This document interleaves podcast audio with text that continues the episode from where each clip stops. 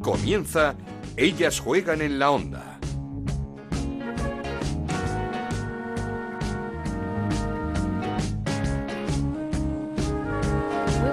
Bienvenidos una semana más a Ellas Juegan, el podcast que Onda Cero dedica al fútbol femenino. Nos podéis encontrar todas las semanas en ondacero.es y en nuestra cuenta de Twitter en arroba Ellas Juegan OCR. El Atlético de Madrid pone tierra de por medio, ocho jornadas y ya saca cuatro puntos al Barça y siete al Levante tras ganar el domingo 2-0 al equipo levantinista con goles de Luzmila y una Alexandri que lleva una temporada espectacular. El Barça no pudo pasar del empate sin goles en su visita al Valencia tras clasificarse, eso sí, brillantemente para los cuartos de final de la Champions, donde el Atleti cayó de forma contundente contra el Wolfsburgo. Buena jornada también para el Betis de María Pri, que ganó 3-1 al Rayo en el duelo de entrenadores de nuestra liga. María Pri frente a Irene Ferreras. Victoria también del Granadilla de Pierre 2-1 in extremis ante el Sevilla en el Heliodoro Rodríguez ante 2.500 espectadores. Sinceramente, esperábamos algo más. Un partido que significó el reencuentro de las mellizas de nuestra liga, de las mellizas Ramos de Natalia en el Granadilla y de la portera Noelia en el Sevilla, donde luego nos vamos a ir para hablar con ella. Pinchazo de la Real Sociedad que empató a uno en casa ante el Fundación Albacete y siguen perdiendo los dos de abajo, el Sporting de Huelva en las Gaunas ante el Logroño y el Madrid al que le remontó el Málaga 2-1 con tanto de Adriana. La semana que viene no tenemos liga, es el turno de la selección, amistoso el jueves en Butarque a las 7, España-Polonia, con un equipo ya muy reconocible, una lista muy seria la que ha dado Jorge Vilda para estos amistosos y de la que luego vamos a hablar con nuestro compañero de marca David Menayo. Así que no os hago esperar más y arrancamos.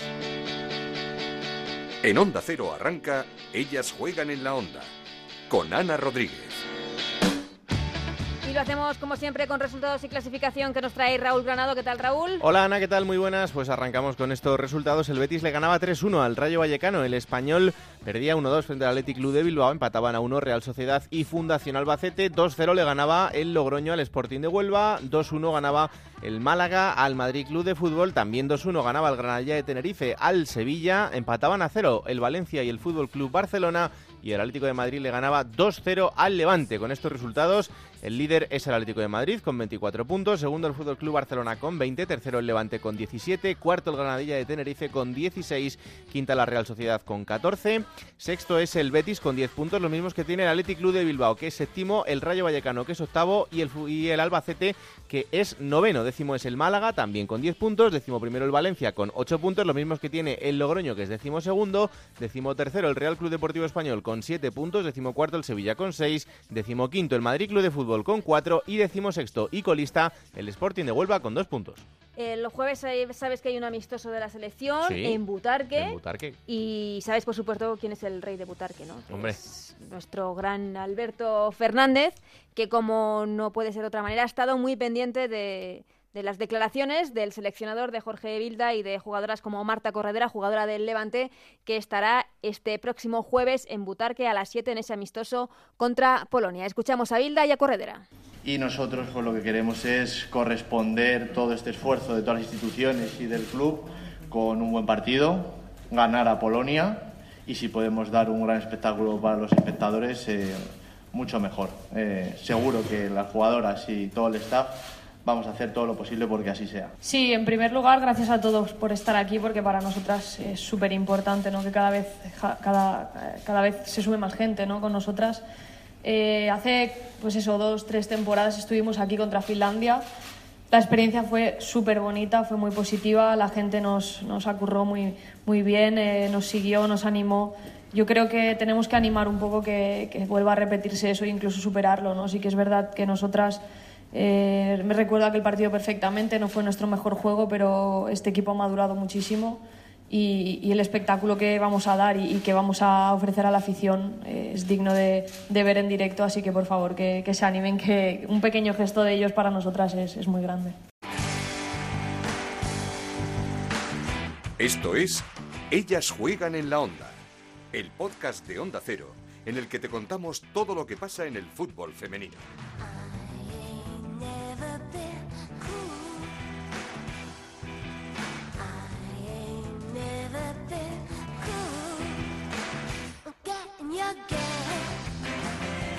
Han transcurrido ya ocho jornadas en la Liga Iberdrola, una parte importante ya del campeonato. Además, Jorge Vilda ha dado una lista que podríamos decir que se puede aproximar bastante a la que veremos el próximo verano en ese Mundial de Francia. Y de todo esto queríamos hablar, queríamos hacer balance con nuestro compañero de Diario Marca, con David Menayo. ¿Qué tal, David? ¿Cómo estás? Muy buenas, Ana, ¿qué tal? ¿Cómo estás viendo esta liga y sobre todo cómo estás viendo a este Atlético de Madrid, este nuevo Atlético de Madrid que parece no haber notado en el campeonato doméstico la salida del entrenador de Ángel Villacampa y de jugadoras importantes como eran Sony o, Marta Corredera?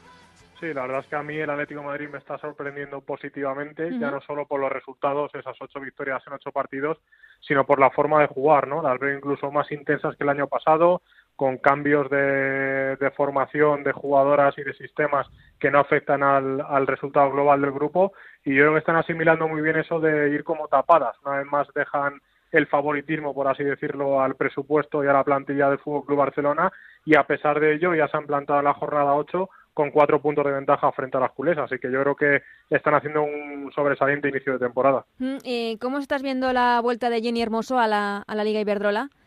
Bueno, al final yo creo que no vamos a descubrir a Jenny, ¿no? Yo esperábamos un, poco de lo que estábamos viendo. De lo que estamos viendo, sí. Pichichi del campeonato.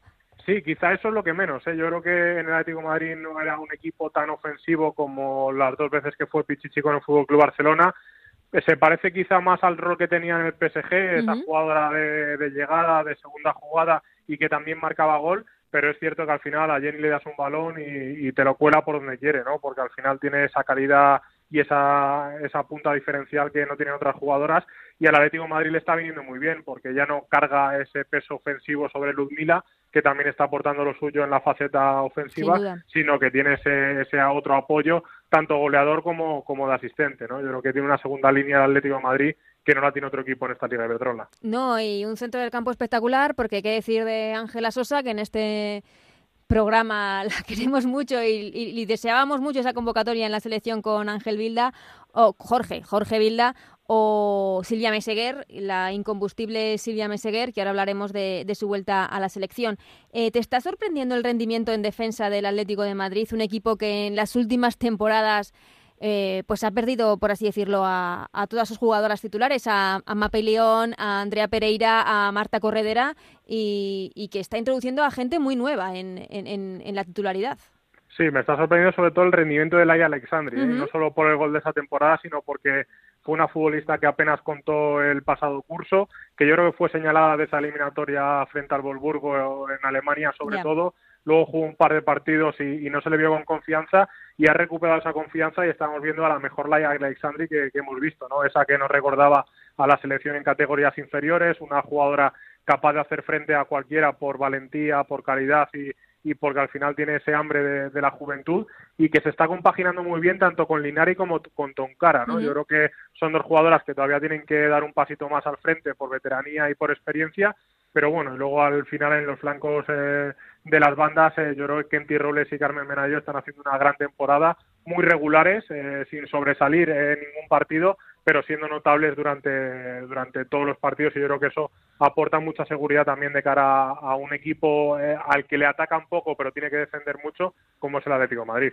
Y, viendo este buen Atlético de Madrid en Liga, con tantos recursos eh, que estamos viendo en el nuevo entrenador, en Sánchez Vera, tantas, eh, con mucha riqueza táctica, utilizando a muchas jugadoras, mm, ¿te sorprendió eh, la goleada, las goleadas en Champions ante el Wolfsburgo o el Wolfsburgo por ahora, por el momento, esa es la diferencia con, el Atlético de Madrid. Bueno, yo creo que la diferencia es notable todavía respecto a una plantilla como el Wolfsburgo y no me resultó eh, chirriante el resultado, pero sí la forma de hacerlo, porque en ambos partidos yo creo que el patrón fue un poco parejo, esos goles encajados en el inicio de la segunda parte en apenas uno o dos minutos y luego dos, tres goles muy continuados, quiere decir que, el equipo se, se desconectó eh, esos minutos que son mortales frente a un tanque, una potencia como es el Volburgo, ¿no?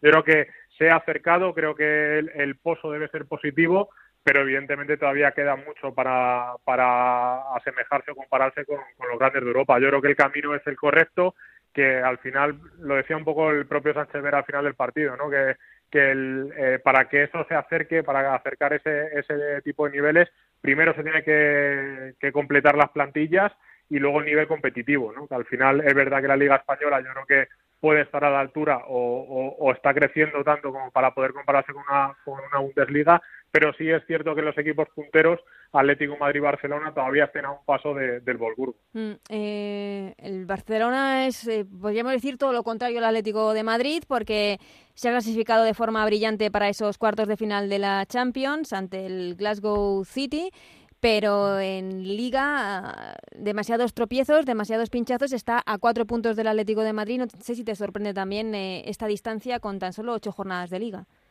Sí, sorprende porque lo hemos hablado muchas veces. Yo creo que el, el Barcelona tiene plantilla para hacer mucho más. Es cierto que el camino en Europa está siendo asequible. Los rivales que ha tenido, evidentemente, no son de la envergadura de los que ha tenido el Atlético Madrid y, por lo tanto, ha sabido solventar, incluso con el tropiezo en Kazajistán, ha, solventado ese billete para cuartos.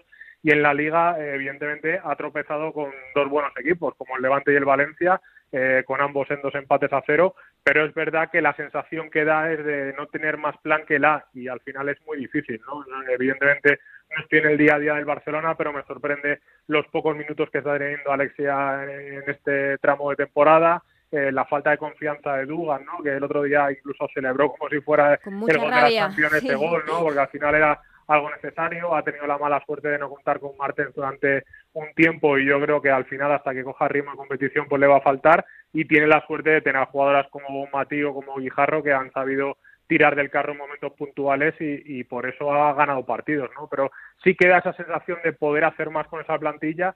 No sé si es problema del técnico, de mm. encajar las piezas o de que falta de rodaje, pero la temporada pasada podíamos justificar que ese rodaje tenía que el, equipo se tenía que acostumbrar al técnico y el técnico al equipo, pero este año Fran Sánchez no tiene ese comodín y por tanto sí que me defrauda entre comillas un poquillo este inicio de temporada. Mm, da la sensación de que Fran Sánchez no encuentra el 11, por así decirlo, del Barça, el, el 11 estrella de, este equipo, que las rotaciones al final no le están beneficiando tanto como podría pensar?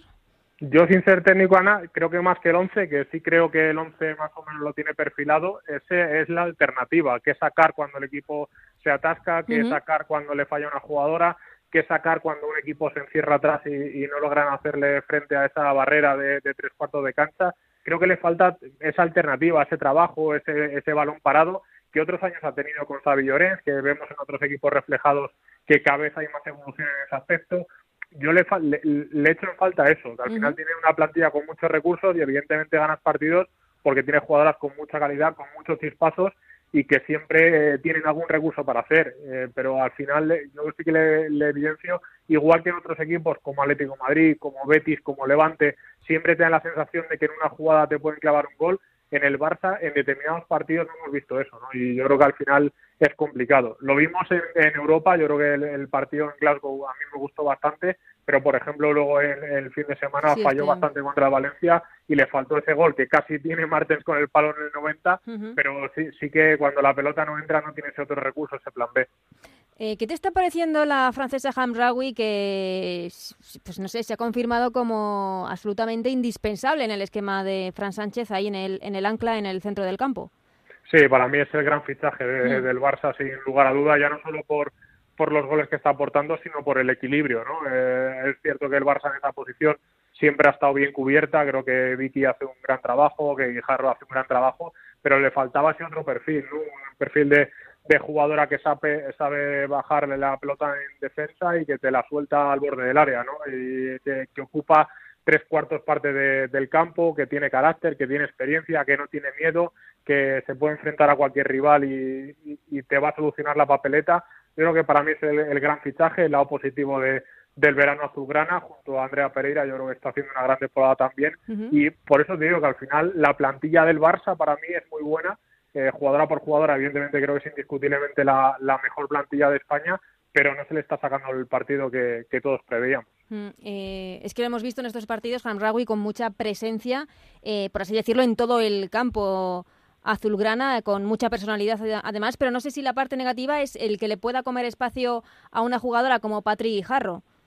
Bueno, al final es un poco el, el botón de muestra de lo que está pasando en, España en los últimos años, ¿no? que vienen jugadoras de fuera y, le quitan espacio y minutos a, las nuestras. En el caso de Anraúl yo creo que justificado porque es una muy buena jugadora y evidentemente no sé si a, Guijarro, si a Bonmatí o, o, al final a Vicky, pues evidentemente el centro de campo del Barça va a estar muy muy competido, eh, lo estamos viendo como te digo con, con Alexia, yo creo que la temporada que menos minutos está en, el Barça y yo creo que al final también es, es buena prueba de ello, ¿no? que compites o estás en el pico de forma más alto o al final te vas al banquillo incluso estar no convocada. Mm, y no sé si has visto un eh, pasito adelante de, o, un grado de madurez más en Aitana Bonmatí después de ese Mundial Sub-20, pero creo que estaba haciendo un inicio de temporada bastante importante con, con golazos, además.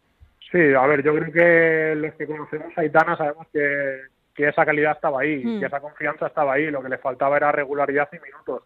El año pasado yo creo que jugó minutos muy sueltos creo que en el global de, la temporada, no sé si llegó a 500 minutos en, total, y esta temporada casi ha abarcado ya eh, ese tiempo ¿no? Eh, eh, sobre el verde. Entonces, al final, lo que le faltaba es minutos sobre el campo. Evidentemente, es una jugadora con mucho descaro, muy atrevida, con mucha calidad, que se la juega porque sabe que puede jugársela y va a definir partidos y que solo tiene margen de mejora. Es decir, yo creo que es una jugadora que cuanto más minutos, más confianza y más poder y, y, más presencia tenga en el equipo, mejor le va a ir a ella y mejor le va a ir al equipo. Entonces, en parte no me está sorprendiendo, pero me alegro que le esté viendo también eh, después de ese Mundial Sub-20 y, de algún que otro sin sabor que, se ha llevado en su carrera. Mm, eh, el Levante está ya a siete puntos del Atlético de Madrid, a tres del Barça, perdió el fin de semana pasado 2-0 en el Cerro del Espino con el Atlético de Madrid, logró empatar a cero con el Barcelona. ¿Ponemos al Levante en la mesa del Barça y del Atleti esta temporada? Sí, yo creo que pueden comer en la mesa de, Barça y Atlético Madrid. Lo demostró empatándole al Barça y lo demostró jugando una buena segunda parte frente al Atlético Madrid. O sea, es verdad que perdió 2-0, pero el 1-1 lo rondó un par de veces. Un balón al larguero de, Sonia y un contra uno que tuvo la, la madrileña. Yo creo que evidentemente tiene menos plantilla que Barcelona y Atlético Madrid, que tienen las piezas menos conjuntadas, porque de los tres es el equipo que más se ha reforzado, pero yo creo que está jugando bien, que tiene jugadoras para competir y creo que lo que ha demostrado hasta la fecha es, oye, estoy aquí, como tropecéis, me llevo yo el puesto de Champions y voy a estar al pastel. Entonces yo creo que evidentemente todavía estamos a principio de temporada, pero como lleguemos al mes de marzo o abril, pues a diferencia de 3-4 puntos de, los de arriba, les va a competir hasta el final. Del resto de equipos, eh, ¿qué te está gustando más? ¿El Granadilla de Pierre?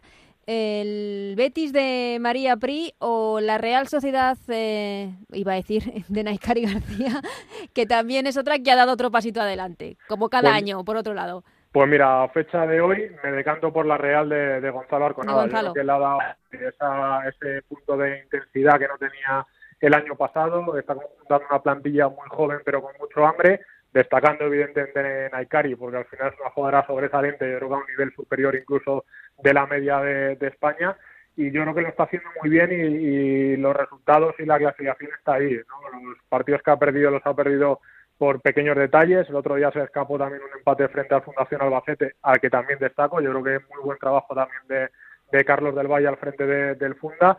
Y evidentemente nos sigue gustando ver a, al Betis jugar. Quizá le faltan más resultados de lo que aparenta la clasificación y el Granadilla de Pierre, pues al final creo que se tienen que conocer todavía, ¿no? Que es ese, ese noviazgo, ese emparejamiento de, primer flechazo, que ambos se gustan, ambos eh, quieren trabajar juntos, pero todavía les queda camino por recorrer, ¿no? Yo creo que habrá que evaluar más a, final de temporada, pero de los tres ahora me quedo con la Real. Mm, eh, destacar tanto el, trabajo en la Fundación de Albacete como de Irene Ferreras también en el Rayo Vallecano, eh, que lo están haciendo muy bien. Por abajo ves a Madrid y Sporting de Huelva como los claros candidatos al, descenso.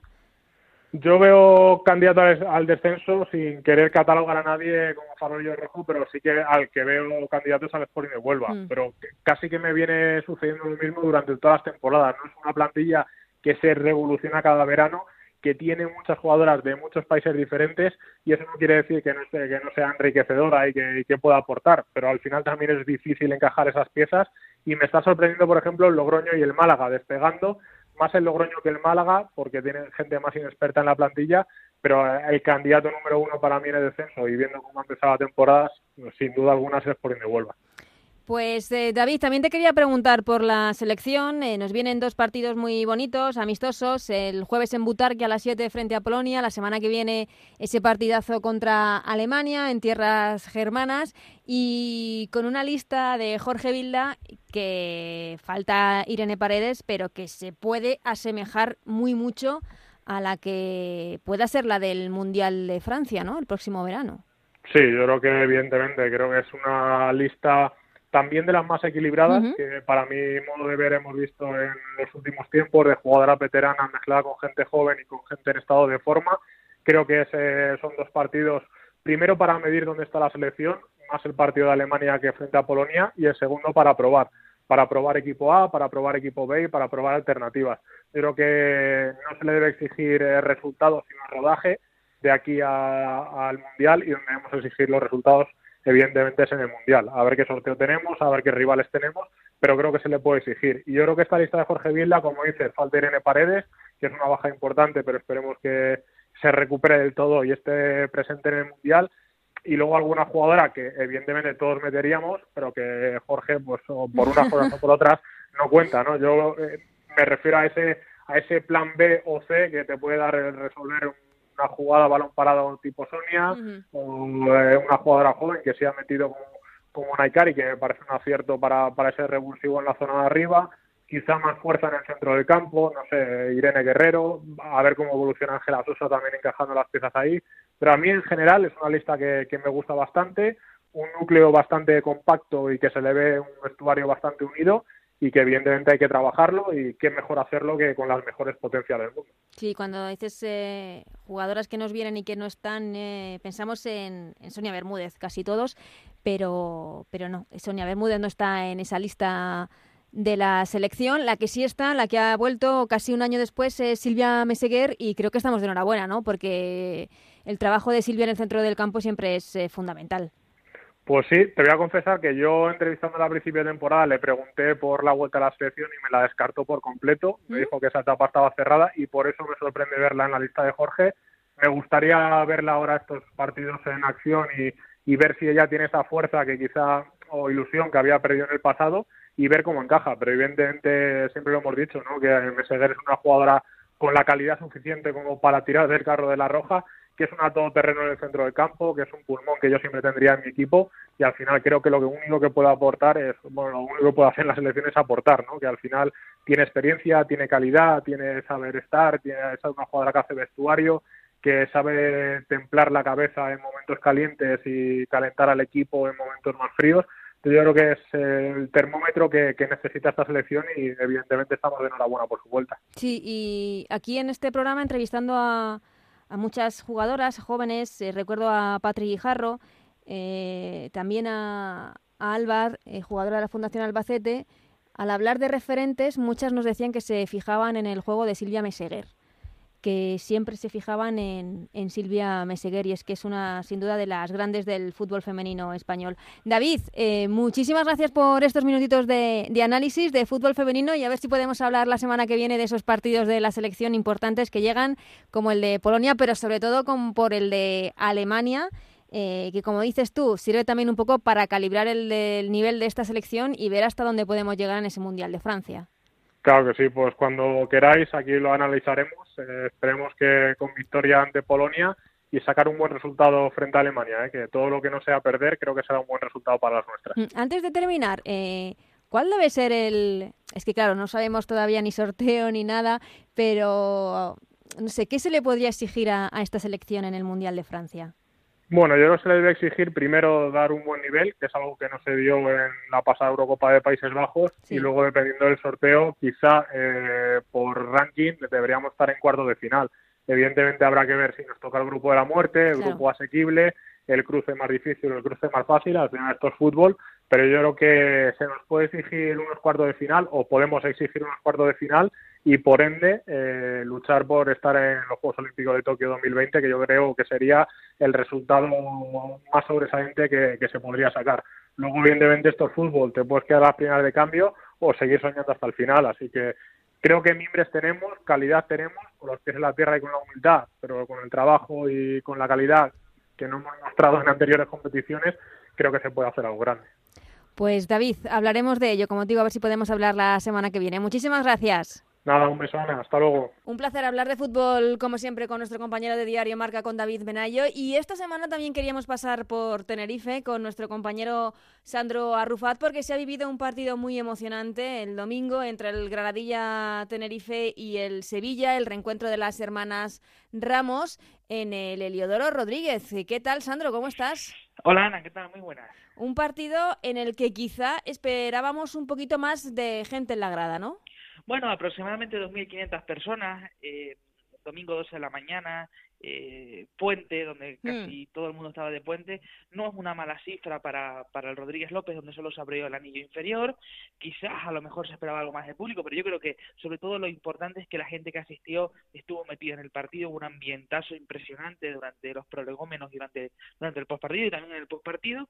Yo creo que es una fiesta del fútbol femenino la que se vivió en Tenerife el, el domingo, que se deben de repetir citas así, no solo en Tenerife, sino en el resto de, del panorama na- nacional. Sí. Hombre, y tú piensas un poco, Ana, que entre el puente, entre que es domingo 12 de la mañana, horario poco apetecible para el fútbol, y que, hombre, no estamos hablando de que sea un derby como el- hace dos años Sí, con como el el Tacuense, ni que tampoco sea un rival de los grandes de la Liga y Iberdrola. Yo creo que eso al final todo suma y hace que la cifra sea de 2.500, pero yo creo que el ambiente era espectacular, se vivió durante el partido y yo creo que eh, la clave del éxito del Granadilla en la victoria también reside en una alta eh, probabilidad en, en el público y lo metido que estaba. Sí, porque la victoria llegó en, en los minutos finales. eh, un equipo, el Granadilla, con Pierre, que sigue con esa imbatibilidad. Sí, en un partido muy raro, ¿no? Porque el Granadilla yo creo que fue superior, lo reconoce así el entrenador del Sevilla, donde en la primera parte te anulan dos goles. Eh, a lo mejor el, el- el primero puede ser un poco más dudoso, pero vamos, el segundo gol legal, te anulan dos goles y justo a los pocos minutos de, de la anulación del segundo gol, pues el Sevilla marca, ¿no? El partido se pone cuesta arriba y hace que el, que el estadio en la segunda parte vibre con un Granadilla donde se mete en el partido con el empate y luego a muy poco del final pues Paloma hace el gol de la, de la victoria en un partido donde yo creo que las jugadoras eh, ovacionadas eh, sin duda en el estadio fueron María José Pérez y luego Coquito, ¿eh? Angie Sí. Coco, que se ha ganado a la, a la afición tinerfeña que salió de titular y que hizo de las suyas y bastante, ¿eh? Eh, Durante todo el partido. Sí, vamos a hablar ahora con Noelia Ramos. Hemos quedado con, con ella, con la portera del Sevilla, que volvía a casa y que se enfrentaba por primera vez contra su hermana, contra Natalia. Sí, no coincidieron mucho, No, apenas... eso es verdad. Sí, apenas no, yo creo que no llegó ni a un minuto en ese cambio que se hizo a última hora para para un poco perder tiempo, pero lo que está claro es que, hombre, es la primera vez que se ven enfrentadas en dos en dos equipos a, la, a las dos hermanas Ramos, ¿no? A, Noelia Ramos y a, y a Natalia Ramos. Eh, bueno, supongo que la afición o a lo mejor eh, la gente esperaba verles un poco más en el partido, pero yo creo que, que la, la coyuntura del choque pues hizo que, que fuese así. Mm, que no pudiesen eh, coincidir un poquito más. Esta semana, ¿cómo se la plantea el Granadilla? Porque tenemos parón eh, por esos partidos amistosos que va a jugar la selección. Sí, bueno, supongo que de recuperación, una semana un poco más tranquila de lo habitual, cuando que no hay compromisos ligueros, sabiendo la exigencia del próximo partido fuera de casa, que es contra el Atleti de Bilbao, ¿no? El Lesama, y ya ganó el Granadilla el año pasado, la temporada pasada, con gol de María José Pérez, también en el último minuto, el, el Lesama. Sí, sí. Eh, bueno, eh, partido importante, yo creo que es un partidazo de la jornada, va a jugar tercero. Una Atlética de Bar que, que va a más. Sí, va más y se van a enfrentar dos equipos que están por encima, vamos, por arriba de la tabla, en un partido donde va a haber mucha mucha competitividad y donde veremos qué, qué es lo que ocurre, ¿no? Pero lo que está claro es que el Granadilla ha conseguido el colchón de puntos que, que más o menos tienes apuntado en el calendario, lo habíamos comentado aquí, sabíamos que las salidas eh, fuera de casa ante el Málaga eh, y luego recibir a, al Sevilla en casa eran salidas, eran equipos donde a priori estaban marcados como, como que puntuables y se han sacado dos victorias, ¿no? Y Mm. encima las dos de una manera, eh, pues yo creo que, que engrandece, engrandece un poco más a Granadilla, sobre todo en moral, internamente, porque las dos son con remontadas. Le remontas al Málaga y te llevas el partido, le remontas al Sevilla y te llevas la victoria. Sí, el Granadilla que ya está con esos 16 puntos, cuarto en la clasificación a tan solo uno del, del Levante. Sandro, ¿siguen las buenas noticias en la recuperación de Tony Ayala? Pues sí, porque el míster ya está en planta, como lo habíamos como Sí. comentado semanas anteriores.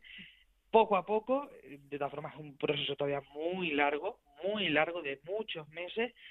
Es verdad que habla, es verdad que reconoce a todo el mundo, se comunica perfectamente, ya hace bromas de las suyas, ¿eh? Qué bien ya va poco a poco siendo Tony Ayala, pero insisto, dentro de la prudencia, evidentemente, y del proceso tedioso de, recuperación. Pero hombre, es verdad que está consciente de todo, pregunta por todas sus jugadoras, pregunta cómo se jugó en el partido, escucha los partidos por la radio, los ve cuando puede. O sea que yo creo que es una, una magnífica noticia. Sin duda, una grandísima noticia esta recuperación aunque sea lenta, pero que se va sucediendo de, de Tony Ayala. Sandro, eh, ¿hablamos la semana que viene?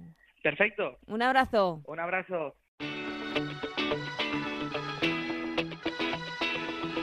Seguimos con Ellas Juegan en la Onda, con Ana Rodríguez.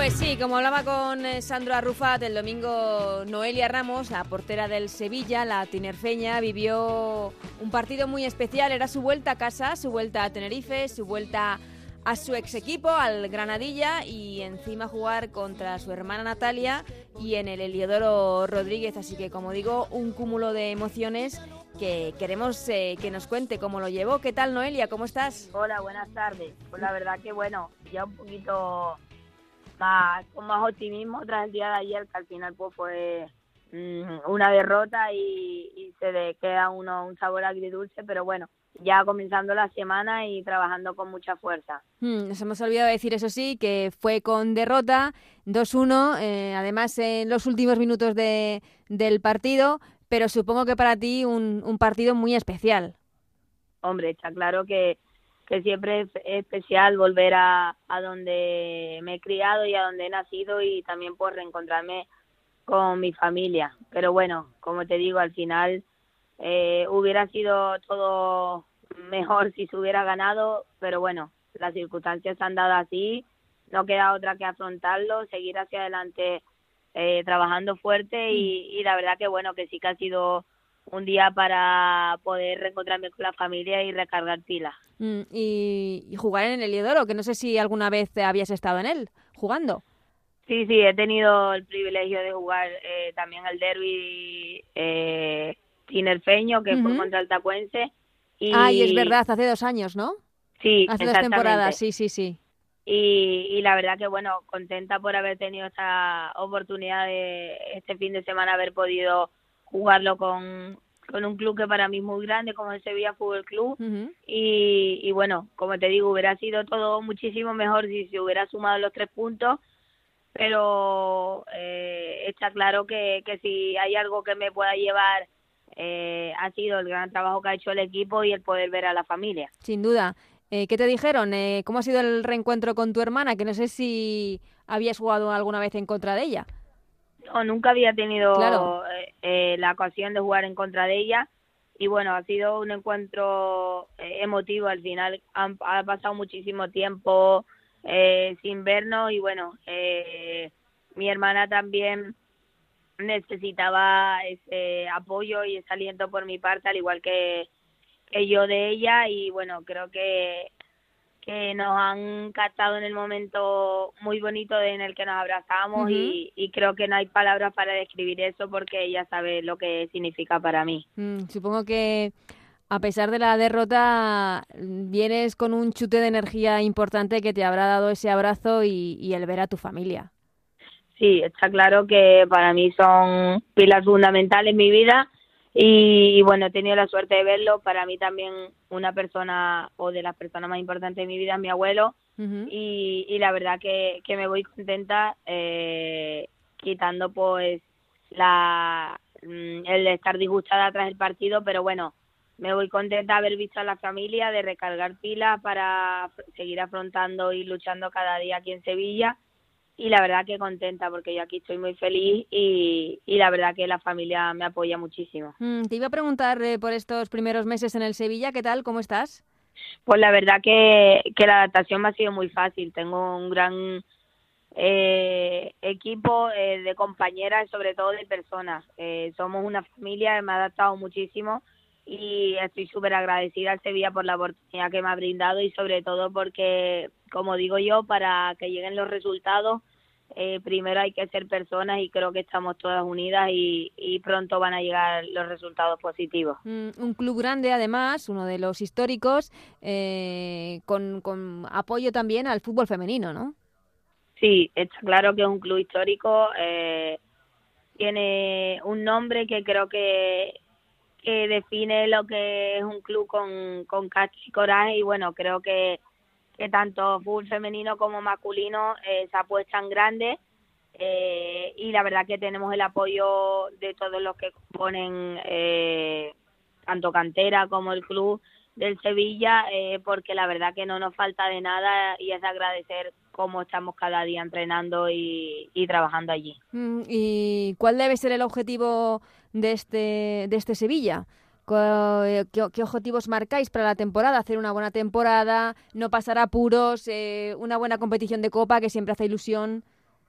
Pues bueno, está claro que, que la ilusión de copa está ahí. Este año al final tenemos la nueva normativa que se ha establecido y, nos brinda la oportunidad de poder eh, eh, disfrutar de, de Copa de la Reina y por qué no intentar mirar a lo más lejos, pero bueno, creo que lo principal y lo fundamental es eh, el objetivo de salvar la categoría, creo que es lo que primero tenemos en mente y de ahí pues mirar hacia arriba y, poder quedar cuanto más arriba mejor. Mm, sin duda. Eh, a nivel personal, ¿qué tal estás después de un año igual complicado en el Levante? Bueno, está claro que al final de todo se aprende y todo se hace más, todo te hace más fuerte. Y bueno, aquí la verdad que estoy muy contenta, estoy trabajando bastante con, con, con nuestro equipo de portería, que es Antonio, Noelia Gil y a veces Claudia, que sube del filial. Y la verdad que con el equipo pues muy contenta, me están ayudando muchísimo, estamos trabajando bastante y, y me gusta y estoy contenta porque sé que aquí voy a mejorar muchísima y, tengo muchísima ilusión. Mm, eh, no fue un año fácil en el Levante, el equipo no fue bien, además era tu primer equipo fuera de, casa, ¿te costó la adaptación? Sí, creo que, que sí, que sí que me costó al final, creo que es el año el primer año es el más complicado, tanto en adaptación como en hacerse la idea de que, de que sales de casa por primera vez. Pero bueno, como te digo, tuve la experiencia de estar con mi hermana y apoyarnos la una a la otra y, bueno, eso hizo que, todo fuese más ameno y más fácil y también tener el respaldo de familiares y amigos. Mm, eh, este año no tienes a tu lado a, tu hermana Natalia, lo cual supongo que te hará, no sé, dar un pasito adelante en cuanto a, madurez también. Está claro que sí, que al final, eh, tarde o temprano, cada una iba a elegir su camino, eh, puesto que, que cada una tiene que buscar su felicidad y donde mejor se encuentre y bueno, yo aquí estoy muy feliz, mi hermana también está feliz en Tenerife y, creo que eso es lo que se pretende. Mm. Y como te digo, pues creo que, que bueno, que si al final tomas la decisión de estar eh, separada de tu hermana es porque te ves capacitado y preparado para ello. Y bueno, yo la verdad que estoy muy feliz y sobre todo porque tengo eh, apoyo aquí eh, por parte del club, familiares, que la verdad que no me falta de nada y, estoy agradecidísima. Eh, Noelia, decíamos el año pasado temporada complicada, pero que terminó de la mejor forma posible con esa medalla de plata en el Mundial Sub-20, que supongo que eso te lo guardas para toda la vida. Sí, la verdad que sí, que, que es un recuerdo inolvidable. Pena no haber conseguido el oro, pero bueno, ya ha pasado un par de meses te das cuenta que, son experiencias que se van a quedar ahí, que no todos los días tienes el privilegio de disputar un Mundial Sub-20 y bueno, como te digo, esta medalla está colgada aquí en casa y, y son recuerdos que, que durarán para toda la vida. Mm, ¿Qué tal con Catacol, la, la portera de la selección? ¿Qué tal tan nacíais? Pues bien, la verdad que bien. Yo la conozco a ella desde sub-16 y bueno, siempre he tenido muy buena relación. Eh, Noelia, eh, que nos alegramos mucho de, hablar contigo, de compartir estos minutitos. Que vaya muy bien esa temporada en el Sevilla, donde te han acogido como en casa.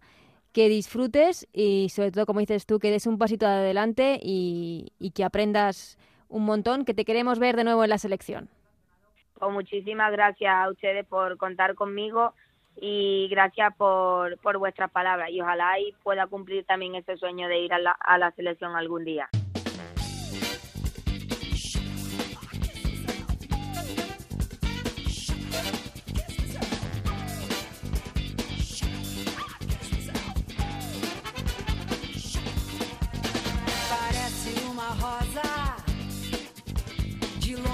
Formosa. Pues hasta aquí este capítulo 10 de Ellas Juegan, el podcast de fútbol femenino que tenemos aquí en Onda Cero, este riconcito para hablar de lo que nos gusta. Gracias como siempre a Raúl Granado, a Gonzalo Palafox, a Alberto Fernández, a Anabel Morán y a Nacho García en la parte técnica que hacen posible que este programa salga adelante. Volvemos la semana que viene para hablar de esos partidos amistosos que va a jugar la selección. Hasta entonces, que seáis muy felices. Adiós.